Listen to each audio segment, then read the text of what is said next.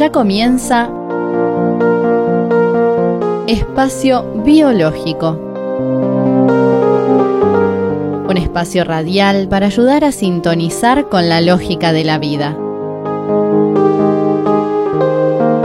Porque la vida siempre es lógica. Y esa lógica está en el aire de la radio. Con temas de salud, alimentación, higiene, depuración y todo lo relacionado con el ambiente corporal. Con actualidad, recetas, testimonios, consejos útiles y buena música. Conduce Espacio Biológico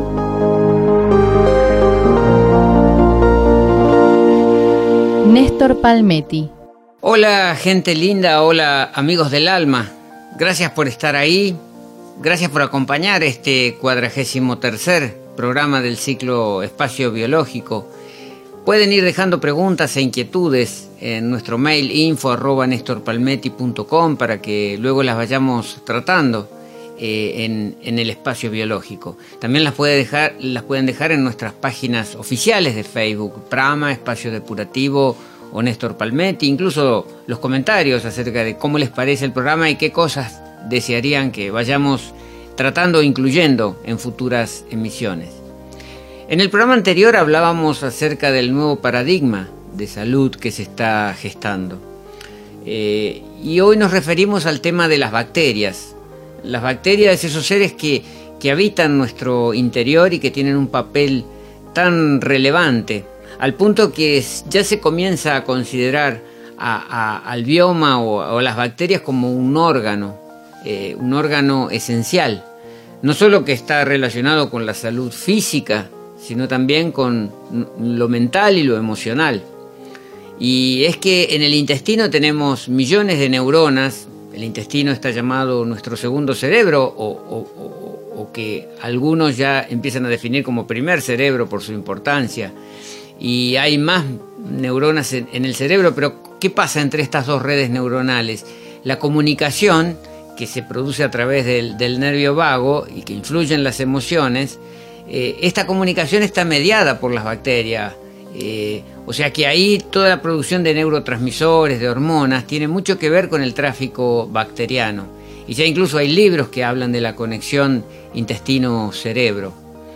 Eh, una, una, composición inadecuada o el desequilibrio, que normalmente se llama disbiosis, de, las bacterias del intestino, pueden causar eh, gran cantidad de síntomas y enfermedades, desde el sobrepeso y, y la obesidad, con, con, todas las complicaciones eh, consiguientes, las inflamaciones, la diabetes, la, la, fatiga, el problema del sueño, los problemas digestivos como la diarrea, el estreñimiento, la hinchazón abdominal, la, las flatulencias, los trastornos de la piel como eczema o psoriasis, problemas relacionados con el equilibrio nervioso y, emocional como el estrés o la depresión, enfermedades infecciosas como la gripe, resfriados, gastroenteritis, algunos tipos de cáncer como el de colon, de mama o próstata y un largo etcétera están relacionados con las disbiosis y con estos problemas de bacterias.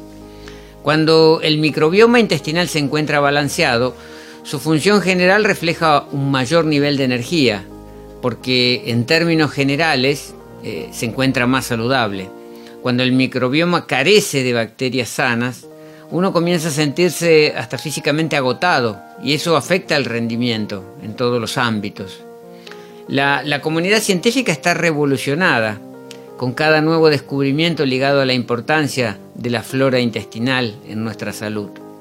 Por ejemplo, recientemente un estudio demostró cómo la alteración de la flora intestinal se relaciona directamente con el desarrollo de la esclerosis múltiple. Los investigadores han comprendido que la alteración en la barrera intestinal desencadena el proceso inflamatorio que afectará al sistema nervioso y provocará el daño neurológico. Justamente sobre el tema esclerosis múltiple luego nos ocuparemos a nivel de, testimonios. Pero volvamos al tema bacterias. En el 2013, o sea, no hace mucho, eh, Dinan, catedrático de, de, psiquiatría de la Universidad de Cork en Irlanda, introdujo un nuevo concepto que prendió rápido en la comunidad científica. Eh, él acuñó el término psicobióticos. Eh, ¿Qué son los psicobióticos? Son bacterias que cuando se ingieren en cantidades adecuadas mejoran la salud mental. Se ha demostrado que algunas bacterias intestinales de los géneros lactobacillus o bifidobacterias segregan o modulan sustancias neurotransmisoras como el GABA, la acetilcolina o la serotonina. Son sustancias que están implicadas en la regulación de muchos procesos fisiológicos y neurológicos, cuya disfunción se relaciona con ansiedad o depresión. El consumo de ciertas bacterias se, asocia a una disminución del estrés y a una mejora de la memoria. Científicos de la Universidad de Boston descubrieron una bacteria intestinal que se desarrolla con el GABA como nutriente. ¿Qué es el GABA? Es el ácido gamma aminobutírico. Es un neurotransmisor que reduce la excitabilidad neuronal a lo largo del sistema nervioso y regula el tono muscular. Esta molécula, el GABA, es crucial para mantener la serenidad en nuestro cerebro y esto permite comprender por qué la microbiota intestinal puede afectar a nuestro humor. O sea que una carencia de GABA nos va a generar un desorden a nivel de calma.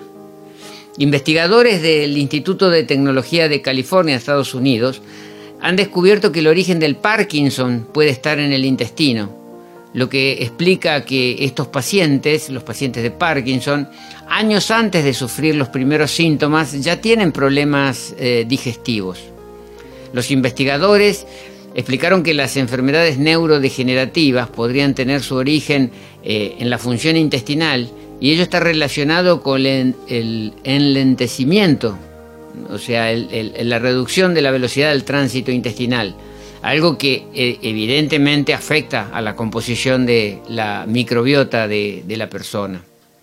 Justamente el doctor David Perlmutter, neurólogo y autor de bestsellers que están publicados en español y que se difundieron en Argentina con buen éxito de ventas, nos referimos a Cerebro de Pan, que fue uno de ellos, y, Alimenta tu Cerebro, eh, él pone en evidencia las limitaciones del sistema médico.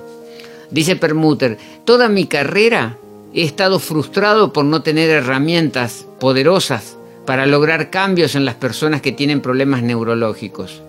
Ahora empezamos a conseguir esas herramientas y están en el intestino. Dice Permute, ¿quién lo hubiera pensado? En la escuela de neurología no estudiamos la composición de las bacterias intestinales y cómo influyen en el cerebro. Es la verdadera definición de simbiosis, nosotros apoyamos la salud de estas bacterias y estas bacterias apoyan nuestra salud. Y lo hacemos por medio de los alimentos que comemos. Ellas, las bacterias, son comensales. Compartimos la comida. Las tratamos bien al consumir alimentos fermentados, que son ricos en bacterias probióticas, y alimentos que contienen fibra prebiótica. Estos nutrientes mejoran el crecimiento de, bacterias eh, saludables o bacterias buenas, que en definitiva más que buenas son las nativas. Y múltiples estudios comprueban una pérdida de peso, un, mejor control del azúcar en sangre y un menor índice de inflamación. Un estudio reciente, refiere Perlmutter, muestra cómo los niños con rinitis alérgica y problemas respiratorios tienen mejoras con solo darles fibras para mejorar el crecimiento de bacterias saludables. Permute continúa diciendo, tengo una historia clínica en el libro Alimenta tu cerebro de un hombre joven con esclerosis múltiple, tema que vuelve y es recurrente en este programa. Este hombre no, no podía caminar sin dos bastones y se sometió a una serie de trasplantes fecales en Europa y ahora camina sin ayuda de ningún tipo. Eh, los médicos ven este caso, ven los videos que están en nuestra web y se quedan con la boca abierta, dice Permuter, porque esto nunca fue siquiera considerado en la escuela de medicina.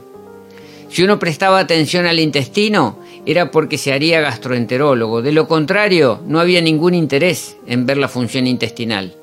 Pero resulta que ahora es relevante, sea uno gastroenterólogo, neurólogo, psiquiatra, especialista en articulaciones, en la piel o incluso oncólogo. Dice Perlmutter, tenemos que prestar atención en cómo nutrir a estas bacterias si pretendemos mantener a la gente sana.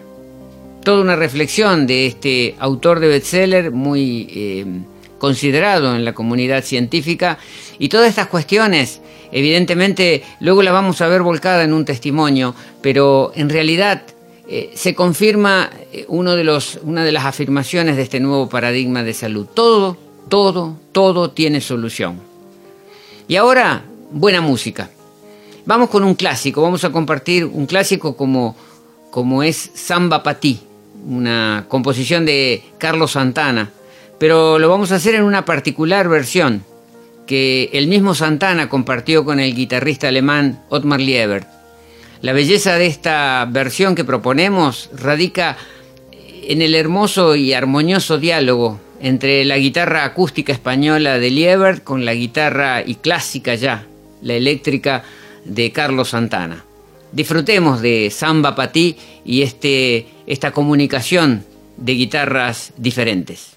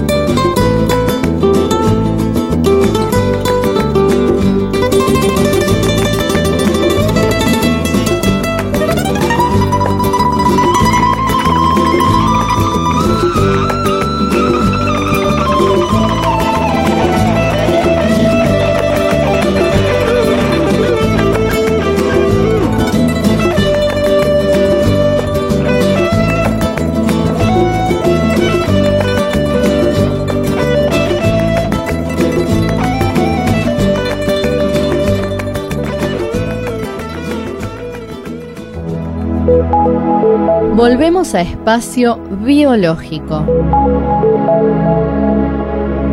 Porque la vida siempre es lógica. Y esa lógica está en el aire. Con Néstor Palmetti y su visión biológica de la realidad. Y seguimos con la cuestión del bioma y las interacciones que se producen en nuestro cuerpo. Y no caigamos en ese facilismo de pensar en, buenas y malas bacterias. Las bacterias están porque tienen una función a cumplir. Que sean buenas o malas es una catalogación que hacemos en función a los resultados que producen en nuestro cuerpo. Pero en realidad eh, son eh, depositarias de un ambiente, o sea, responden a una cuestión ambiental. Las vaginitis femeninas, o sea, las infecciones vaginales, son, un claro ejemplo de esta interacción bacteriana. Todas las mujeres tienen patógenos que son habitantes naturales de la vagina, pero en concentraciones muy bajas. Junto a ellas, junto a estas bacterias patógenas, como parte de ese ecosistema microbiano, viven muchos lactobacilos, bacterias del ácido láctico que modifican el pH, evitando y frenando la colonización por parte de potenciales patógenos y mantienen el entorno saludable. Sin embargo, si por algún cambio hormonal durante el ciclo menstrual, por efectos de un tratamiento anticonceptivo o por el contacto con preservativos o con productos de higiene íntima, se cambia el nivel de acidez de ese hábitat natural, los patógenos pasan a dominar. O sea que ahí es una, clara demostración de que es el cambio ambiental lo que permite el desarrollo de, lo que después consideramos eh, ambiente patógeno o, bacterias patógenas. Pero en realidad ellas se desarrollan siempre y cuando nosotros demos las condiciones. Por eso es muy importante mantener natural estos ambientes y no usar ni, desodorantes, ni productos de higiene, ni, ni, cuestiones que van, como los tampones, que van a terminar cambiando las condiciones y permitir los problemas. Los científicos ahora comprenden que las bacterias vaginales de la madre cumplen una segunda función tan vital como la primera, pero esta vez para los hijos. La microbiota vaginal constituye el primer inóculo bacteriano que recibe el bebé al pasar por el canal de parto. Y esta colonización bacteriana es fundamental para un desarrollo apropiado del sistema inmune del recién nacido.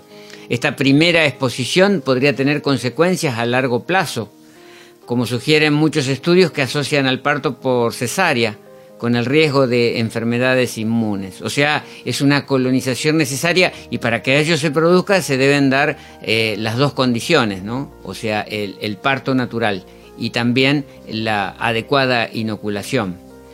Eh, la gran diferencia entre los niños nacidos de parto vaginal y por cesárea son básicamente eh, la población bacteriana que resulta como consecuencia. Los primeros, o sea, los que nacen por el parto natural, que pasan por el canal vaginal, se bañan literalmente en la flora vaginal de la madre, que por eso debe ser saludable. Eh, los colonizadores bacterianos iniciales son vitales para los sistemas digestivo, metabólico e inmunitario de este recién nacido. Instalados en el intestino, hacen la mayor parte de la digestión al bebé. Además de descomponer la leche, las colonias intestinales fabrican una serie de vitaminas que el cuerpo humano por sí solo no es capaz de generar. Y también funcionan como entrenadoras del sistema inmunológico. A su vez se sabe que el 21%, o sea, más de una quinta parte de la leche materna, no resulta asimilable para el bebé, sino que es un sustrato alimentario para las bifidobacterias que deben proteger al niño. Incluso ahora se descubre que el calostro de las primeras horas que secreta la madre, fundamentalmente en las primeras 48 horas, aporta inmunoglobulinas, que son anticuerpos, inmunoglobulinas en alta concentración, y, más de 700, repito la cifra, 700 bacterias distintas para proteger al recién nacido. También se ha descubierto hace poco la conexión entre la flora intestinal desequilibrada y la diabetes gestacional, o sea, la diabetes que se produce durante el embarazo. Y del mismo modo, un reciente estudio eh, vincula una buena eh, variada y equilibrada flora intestinal con una mayor longevidad. Pero los científicos tienen limitaciones a la hora de avanzar en este conocimiento. No pueden poner cámaras como las que se emplean para estudiar el comportamiento de animales.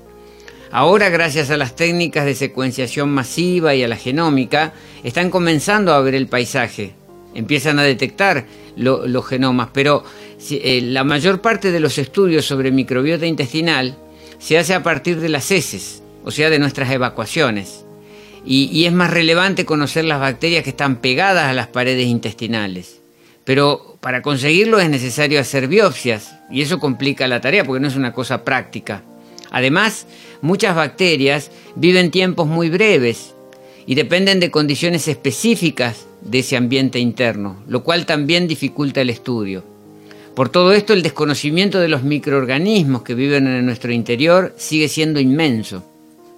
Los científicos saben que miles de especies de bacterias distintas nos habitan, pero solo somos capaces de cultivar un centenar.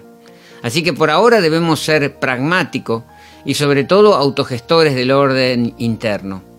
Recientemente se publicó una noticia donde eh, investigadores australianos han desarrollado una especie de cápsula que eh, la persona puede tragar y una vez que transita por el, por el intestino, esa cápsula emite la información respecto a la composición gaseosa que eh, va detectando en su, en su tránsito. Pero claro, la composición gaseosa permite a los científicos empezar a entender qué tipo de bacterias están en mejor o peor desarrollo. Pero es una información de aproximación, porque la realidad concreta es muy difícil de, evaluar en un ambiente que, muta y que depende de condiciones que son las propias del, intestino. Así que esto del pragmatismo nos lleva a convertirnos o a tener que convertirnos en, buenos cultivadores de esta flora intestinal, como se decía antes, que ahora ya se habla de, microbioma. Por eso los cursos y los talleres que estamos dando en este 2018 eh, se han denominado justamente cursos de jardinería corporal, para ver al cuerpo y para estimular a que las personas vean el cuerpo y para que se tome conciencia de esta visión del cuerpo como un jardín. Un jardín al cual que hay, hay que cultivarlo permanentemente, hay que cuidarlo permanentemente. Debemos tomar conciencia que, sea por falta de información o por descuido, hemos convertido nuestro ámbito intestinal, eh, usando la metáfora con el jardín, no en un jardín, en un baldío. Un baldío es un territorio abandonado. Es como cuando nos vamos de viaje y se, produce el abandono de, un jardín florido. Eh, allí aparece la, la suciedad, eh, y aparece el desorden, el ensuciamiento alimentario, la disbiosis. La tierra es como si se compactara. En un baldío eh, eso sucede. Y esto, en, la metáfora con respecto al cuerpo, está, está, mm, mostrando una mucosa intestinal demasiado permeable, moco colónico adherido a las paredes del intestino, infecciones fúngicas como la candidiasis. Y si estamos en este territorio de, de metáforas, hay malezas en el baldío. Y, esto en, el ambiente intestinal se traduce en hongos y en parásitos instalados, parasitosis fuertes, ¿no? Y hay también como efecto plagas, que serían las infecciones y los virus. Eh, en el jardín vemos que hay demasiado sol o demasiada exposición al sol. Bueno, esto es la inflamación y, y la acidez que caracterizan a nuestros estados internos. Y también putrefacción que es lo que en nuestro intestino se, ve desde la anaerobia, o sea, la carencia de oxígeno que genera el ambiente putrefactivo. Entonces, si, si tenemos esta analogía presente, lo que debemos hacer para recuperar este terreno baldío es comenzar a relacionarnos con ese ambiente y sería como recuperar ese jardín florido. Pero claro, no es un tema que se va a generar de un momento para otro. Hay que empezar por, eh, entre comillas, desmalezar esto sería análogo a, lo que es el lavaje de intestinos o hidroterapia colónica. Eh, sesiones que permiten pasar unos 40 litros de agua por el colon y que así nos permiten ir despegando y removiendo la placa mucoide que está adherida a las paredes del intestino grueso y que es algo de vieja data, no es algo que comimos ayer o el mes pasado, sino que estamos hablando de décadas. Sin esta práctica, sin el lavaje colónico, se hace imposible una adecuada preparación del terreno y empezar a, también tenemos que empezar a cultivar una flora fermentativa. Y hay que comenzar a trabajar esta, esta tierra de la analogía, hay que carpir, nosotros carpimos la tierra cuando queremos empezar a cultivar. Esto sería sellar la, la, mucosa intestinal que está demasiado permeable. Tenemos que pensar en sembrar semillas de calidad y esto es, eh, se define como probióticos, empezar a, incorporar probióticos que en definitiva los podemos cultivar caseramente a través de, cosas conocidas como el kéfir de agua, como la, kombucha, como el agua enzimática y sobre todo fermentos de hortalizas como el kimchi eh, como el chucrut. Eh, en, esta, en este jardín que queremos floridos tenemos que poner buenos abonos, que serían los, los prebióticos, o sea, los, las fibras que alimentan a los, a los probióticos, a las bacterias. Y también tenemos que hacer un buen riego. Esto sería nutrir al intestino de alimentos fisiológicos, de fermentos. Eh, en, el, en el territorio de las analogías tenemos que rastrillar, o sea, tenemos que tener evacuaciones regulares, ir de cuerpo una o dos veces por día. Tenemos que proteger a estas plantitas nuevas del sol que quema, y esto sería en el ambiente intestinal reducir el proceso inflamatorio. Y así, si se dan todas estas condiciones, vamos a llegar a tener una, tierra viva, eh, fértil. Eh, esto sería equivalente al, buen peristaltismo intestinal, o sea, una buena dinámica del movimiento del bolo alimentario. Y así vamos a tener buenos frutos, buenas flores. Esto sería tener buena digestión y evacuaciones fisiológicas. O sea, una analogía que invita a pensar, invita a tomar responsabilidad. Porque muchas veces la gente que se aproxima a, nuestra propuesta de proceso depurativo, la pregunta es, ¿por cuánto tiempo tengo que hacerlo? Y en realidad, ¿por cuánto tiempo tenemos que dedicarnos a un jardín que lo queremos ver siempre lindo y, florido? Toda la vida. O sea, esto no es un problema de, de, un mes de taparse la nariz, tomar algo feo y después volver a lo de antes. Yo creo que cuando uno empieza a tomar conciencia de que uno cultiva su propia salud, su propia calidad, eh, es para siempre, es un hábito, es una nueva es una nueva cultura y sobre todo un nuevo hábito que se incorpora a una vida saludable y que nos hace más autosuficientes. Pero bueno, cortemos ahora y vayamos a, buena música. Música instrumental argentina con dos grandes de la música nacional. El acordeón de Raúl Barbosa y la guitarra del Juanjo Domínguez. Estos dos virtuosos grabaron en vivo esta versión de Cherogapé tema del mismo Barbosa y Bustamante. ¿Qué significa este vocablo guaraní cherogapé? Significa en mi casa. Escuchemos a, Barbosa y Domínguez en esta versión en vivo de, de Cherogapé.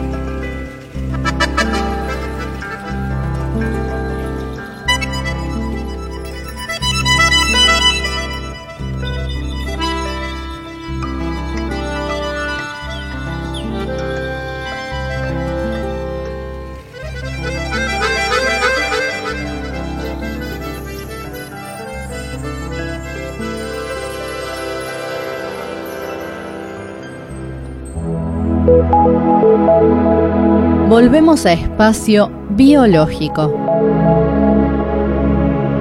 Porque la vida siempre es lógica. Y esa lógica está en el aire con Néstor Palmetti para compartir experiencias con la lógica de la vida.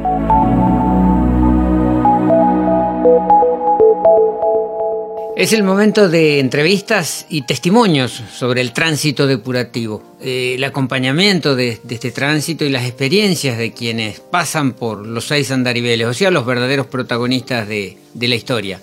En esta oportunidad vamos con una patología que cuando se diagnostica paraliza, y no es el cáncer, sino la esclerosis múltiple. ¿Por qué razón? Bueno, porque no tiene solución para la ortodoxia. Al menos desde allí no hay, no hay nada que pueda resolver. Aquí les presentamos el testimonio de un muchacho Martín, de Federación, provincia de Entre Ríos, que fue diagnosticado con esclerosis múltiple y él no estuvo en el espacio depurativo, solamente nos pidió información por mail y llevó adelante el proceso por su cuenta. Incluso por su falta de recursos, tuvo que improvisar una propia camilla colónica en su casa para poder llevar adelante los lavajes colónicos que complementan a las hepáticas profundas. Ahora este tema está facilitado por Prama, que distribuye las tablas evacuando en fibra de vidrio. En el caso de Martín, eh, se le improvisó con una puerta placa y un, un balde plástico. Y ya tras la cuarta hepática eh, dejó atrás, como él mismo dice, las dificultades para caminar y la, visión doble. Y su esposa, que lo acompaña con la práctica del proceso depurativo, está revirtiendo una tiroiditis de Hashimoto. Escuchemos. Es Martín y eh, quiero compartir mi experiencia, que es la de que, eh, bueno, yo fui diagnosticado con esclerosis múltiple y eh, la medicina tradicional no me daba muchas eh, soluciones más que ser un paciente crónico de, bueno, lo que ya sabemos todos, de medicamentos y, cosas bastante intrusivas que no, me convencían. Eh, empecé con seguir los seis andariveles y hacer la limpieza hepática y bueno, mis primeros resultados fueron a la, a la cuarta, quinta hepática donde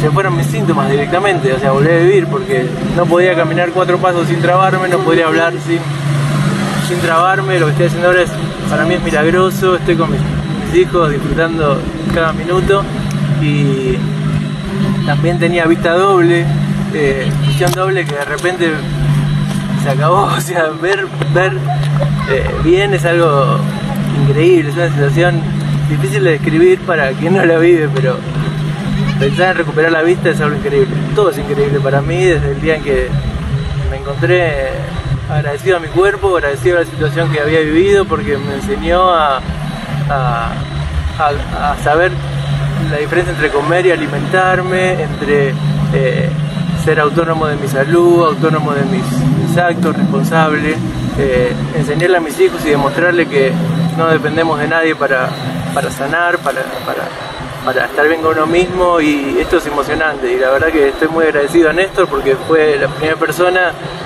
a la que le mandamos un mail con mi esposa y tuvimos una respuesta, así que imagínate, fue una respuesta diciendo ustedes pueden.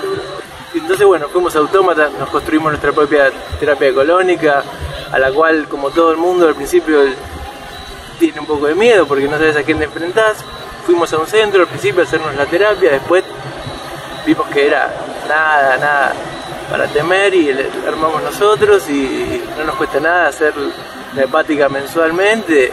Eh, estamos los dos requete bien, mi esposa que tiene diagnóstico de Hashimoto ya lo está revirtiendo y, y bueno, todo es para estar agradecido y, y, se lo recomiendo a todo el mundo porque la verdad que vivir el día a día con más gratitud y olvidándonos todo el trajín que nos imponen para estar nerviosos, mal alimentados, apurados, no es nada. Lo que hay que hacer es vivir y ser agradecido y si se puede compartir, mejor.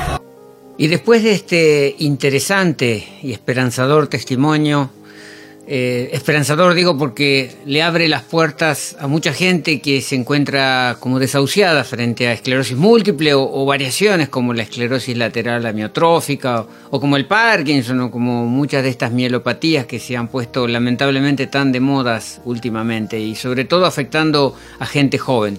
O sea que es un testimonio que abre el camino para, la autogestión, para la asunción de la responsabilidad y sobre todo para hacernos cargo de un proceso eh, como el depurativo que nos permite recuperar salud y calidad de vida. Y decíamos, después de este testimonio, el tiempo de, buena música y sobre todo de, un mensaje, de, textos que nos hacen reflexionar en la profundidad, que tal vez muchos de ustedes ya conozcan, pero está bueno volver a, sintonizar con la Desiderata. La Desiderata es un poema que trata sobre la búsqueda de la felicidad en la vida. Eh, proviene su nombre del vocablo latín que significa cosas deseadas. Eh, el autor de este poema es Max Herman, un filósofo y poeta de, Indiana, de Estados Unidos, que falleció en 1945, pero que ya había registrado derechos de autor sobre, sobre estos versos en 1927. Lo que pasa es que el texto nunca se había publicado mientras, mientras él estaba vivo. Solo vio la luz hacia 1948 cuando su esposa eh, decidió publicar sus poemas de manera póstuma. Y alrededor de la desiderata se había tejido una leyenda de que había sido escrito por un monje y que había sido encontrado luego en el, en el banco de una iglesia en, Baltimore, en Estados Unidos, hace 200 años.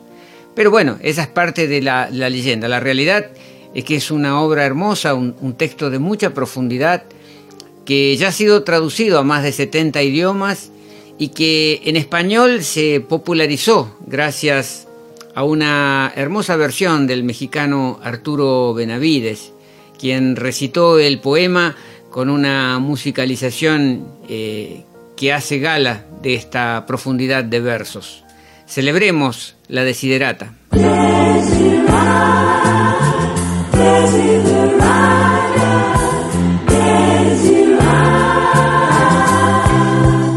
Camina plácido entre el ruido y la prisa y piensa en la paz que se puede encontrar en el silencio.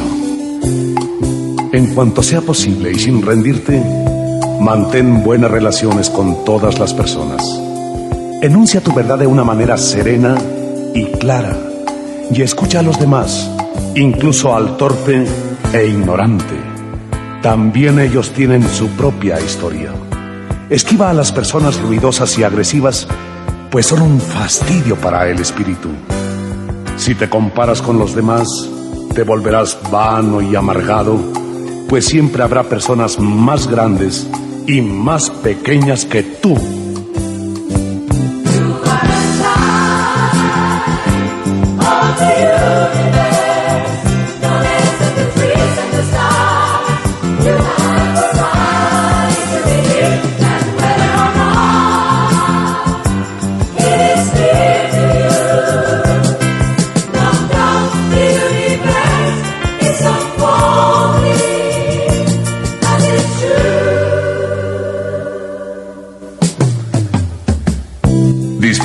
éxitos lo mismo que de tus planes. Mantén el interés en tu propia carrera por humilde que sea. Ella es un verdadero tesoro en el fortuito cambiar de los tiempos. Sé cauto en tus negocios, pues el mundo está lleno de engaños. Mas no dejes que esto te vuelva ciego para la virtud que existe.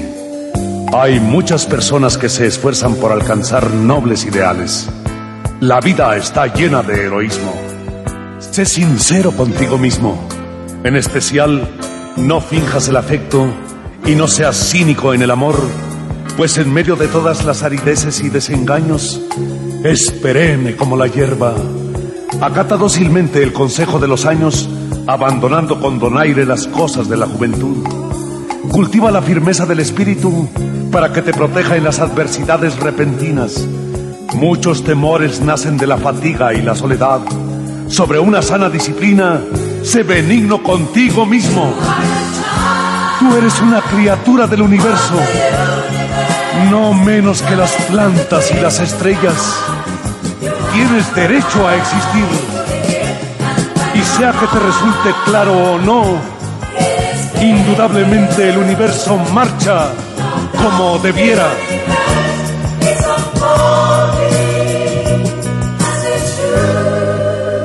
Por eso,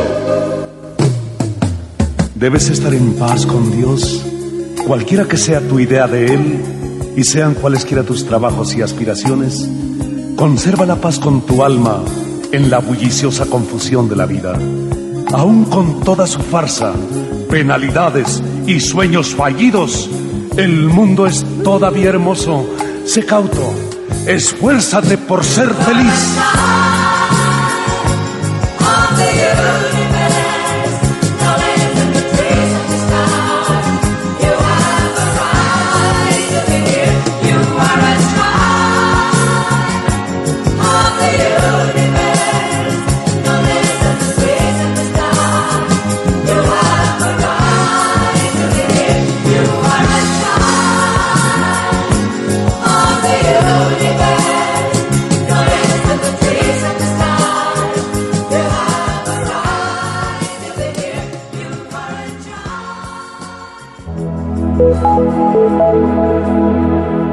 A espacio biológico.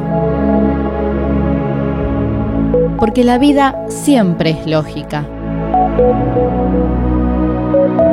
Y esa lógica está en el aire. Con Néstor Palmetti y las consultas de los oyentes.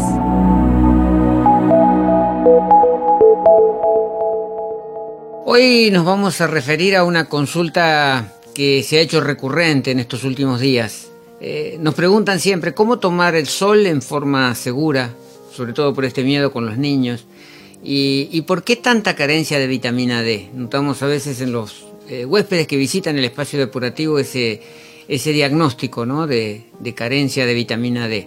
Estas consultas ustedes las pueden dejar en nuestros sitios web para que las vayamos respondiendo en sucesivos programas en Prama, en Espacio Depurativo, en Proceso Depurativo o en Néstor Palmetti, que son los sitios eh, oficiales, o en los Facebook oficiales también, Prama, Espacio Depurativo y Néstor Palmetti.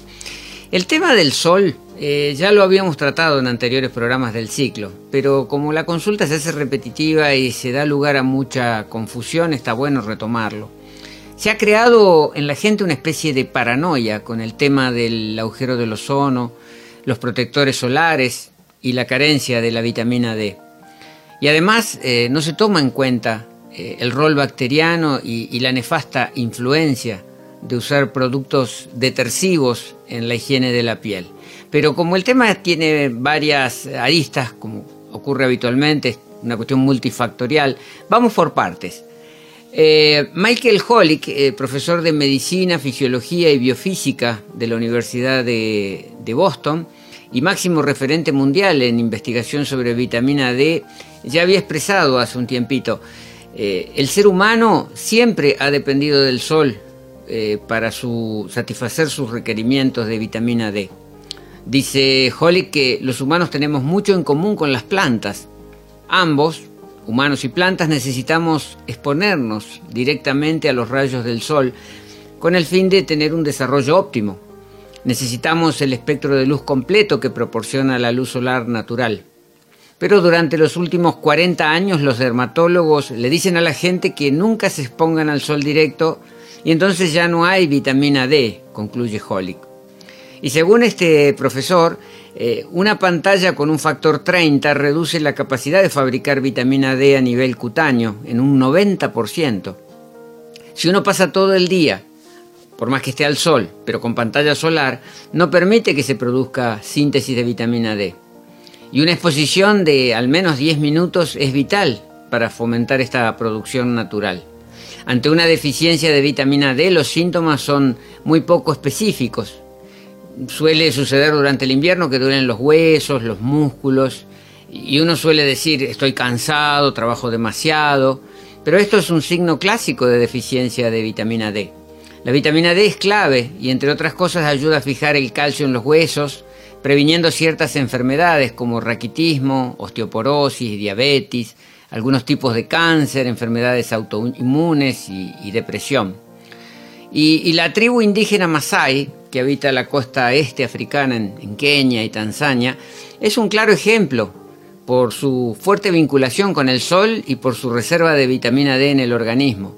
Los Masai, los, miembros de esta tribu, le adjudican al sol la fuente de, su energía, salud y poder.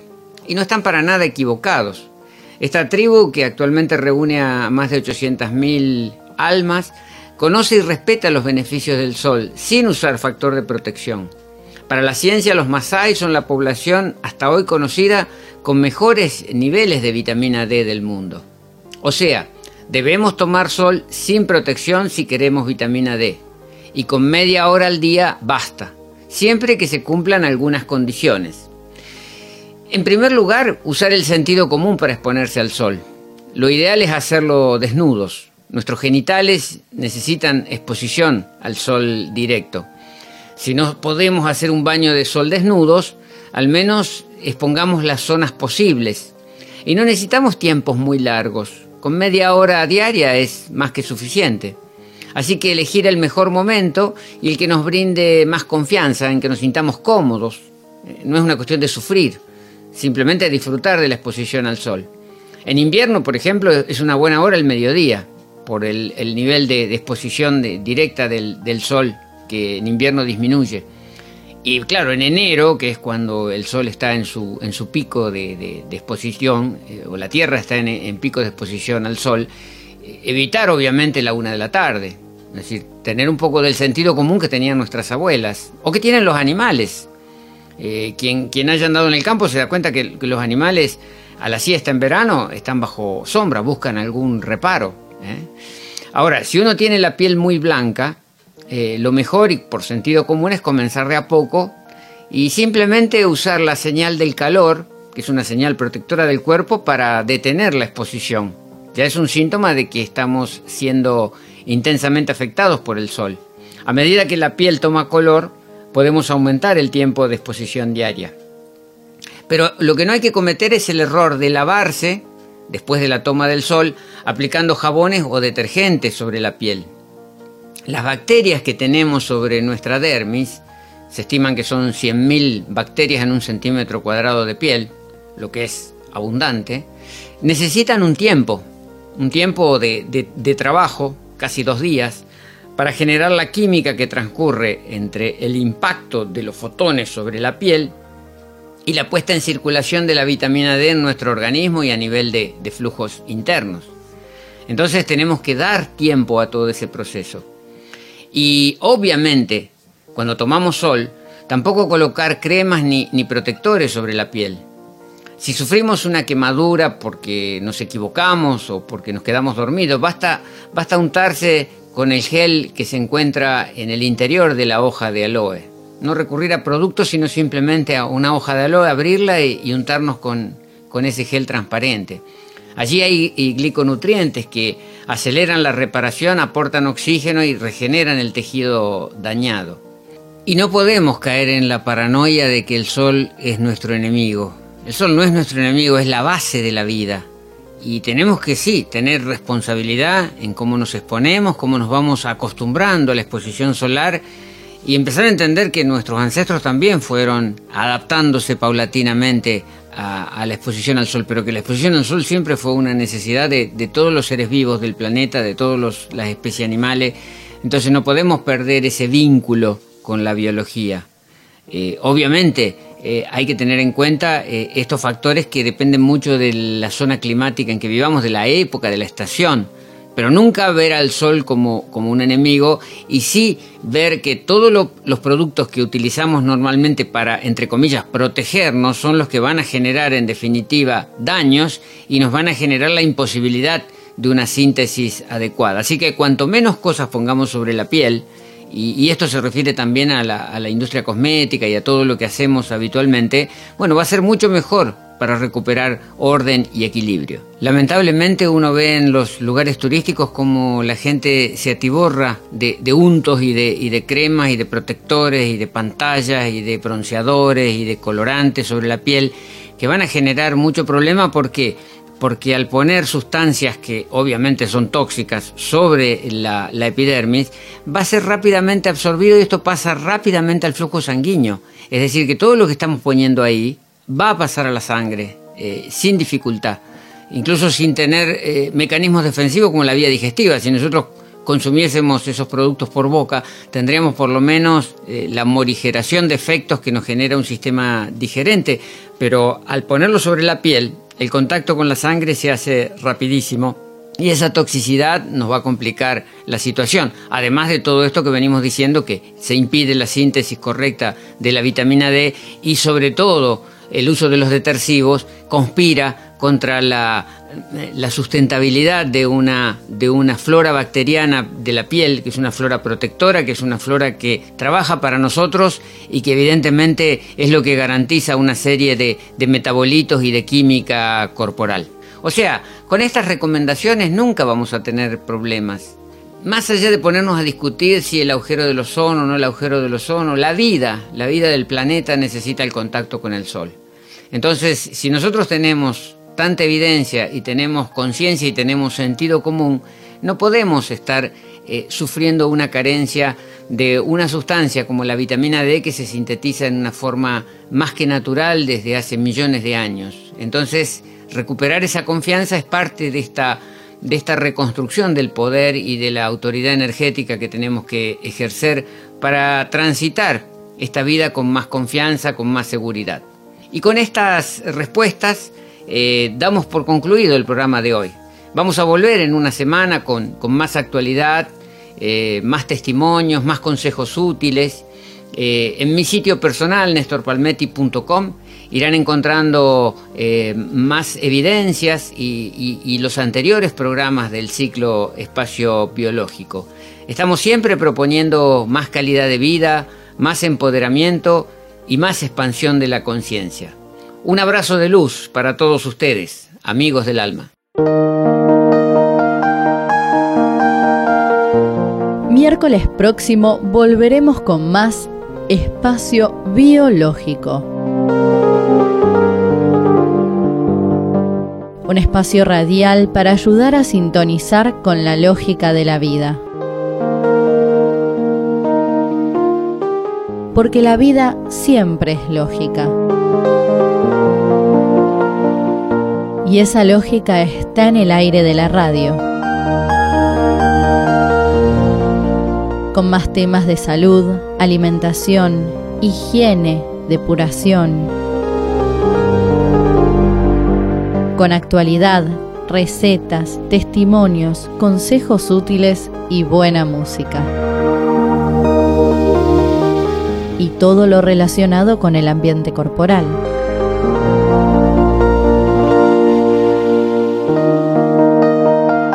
Siempre con la visión biológica de la realidad de Néstor Palmetti.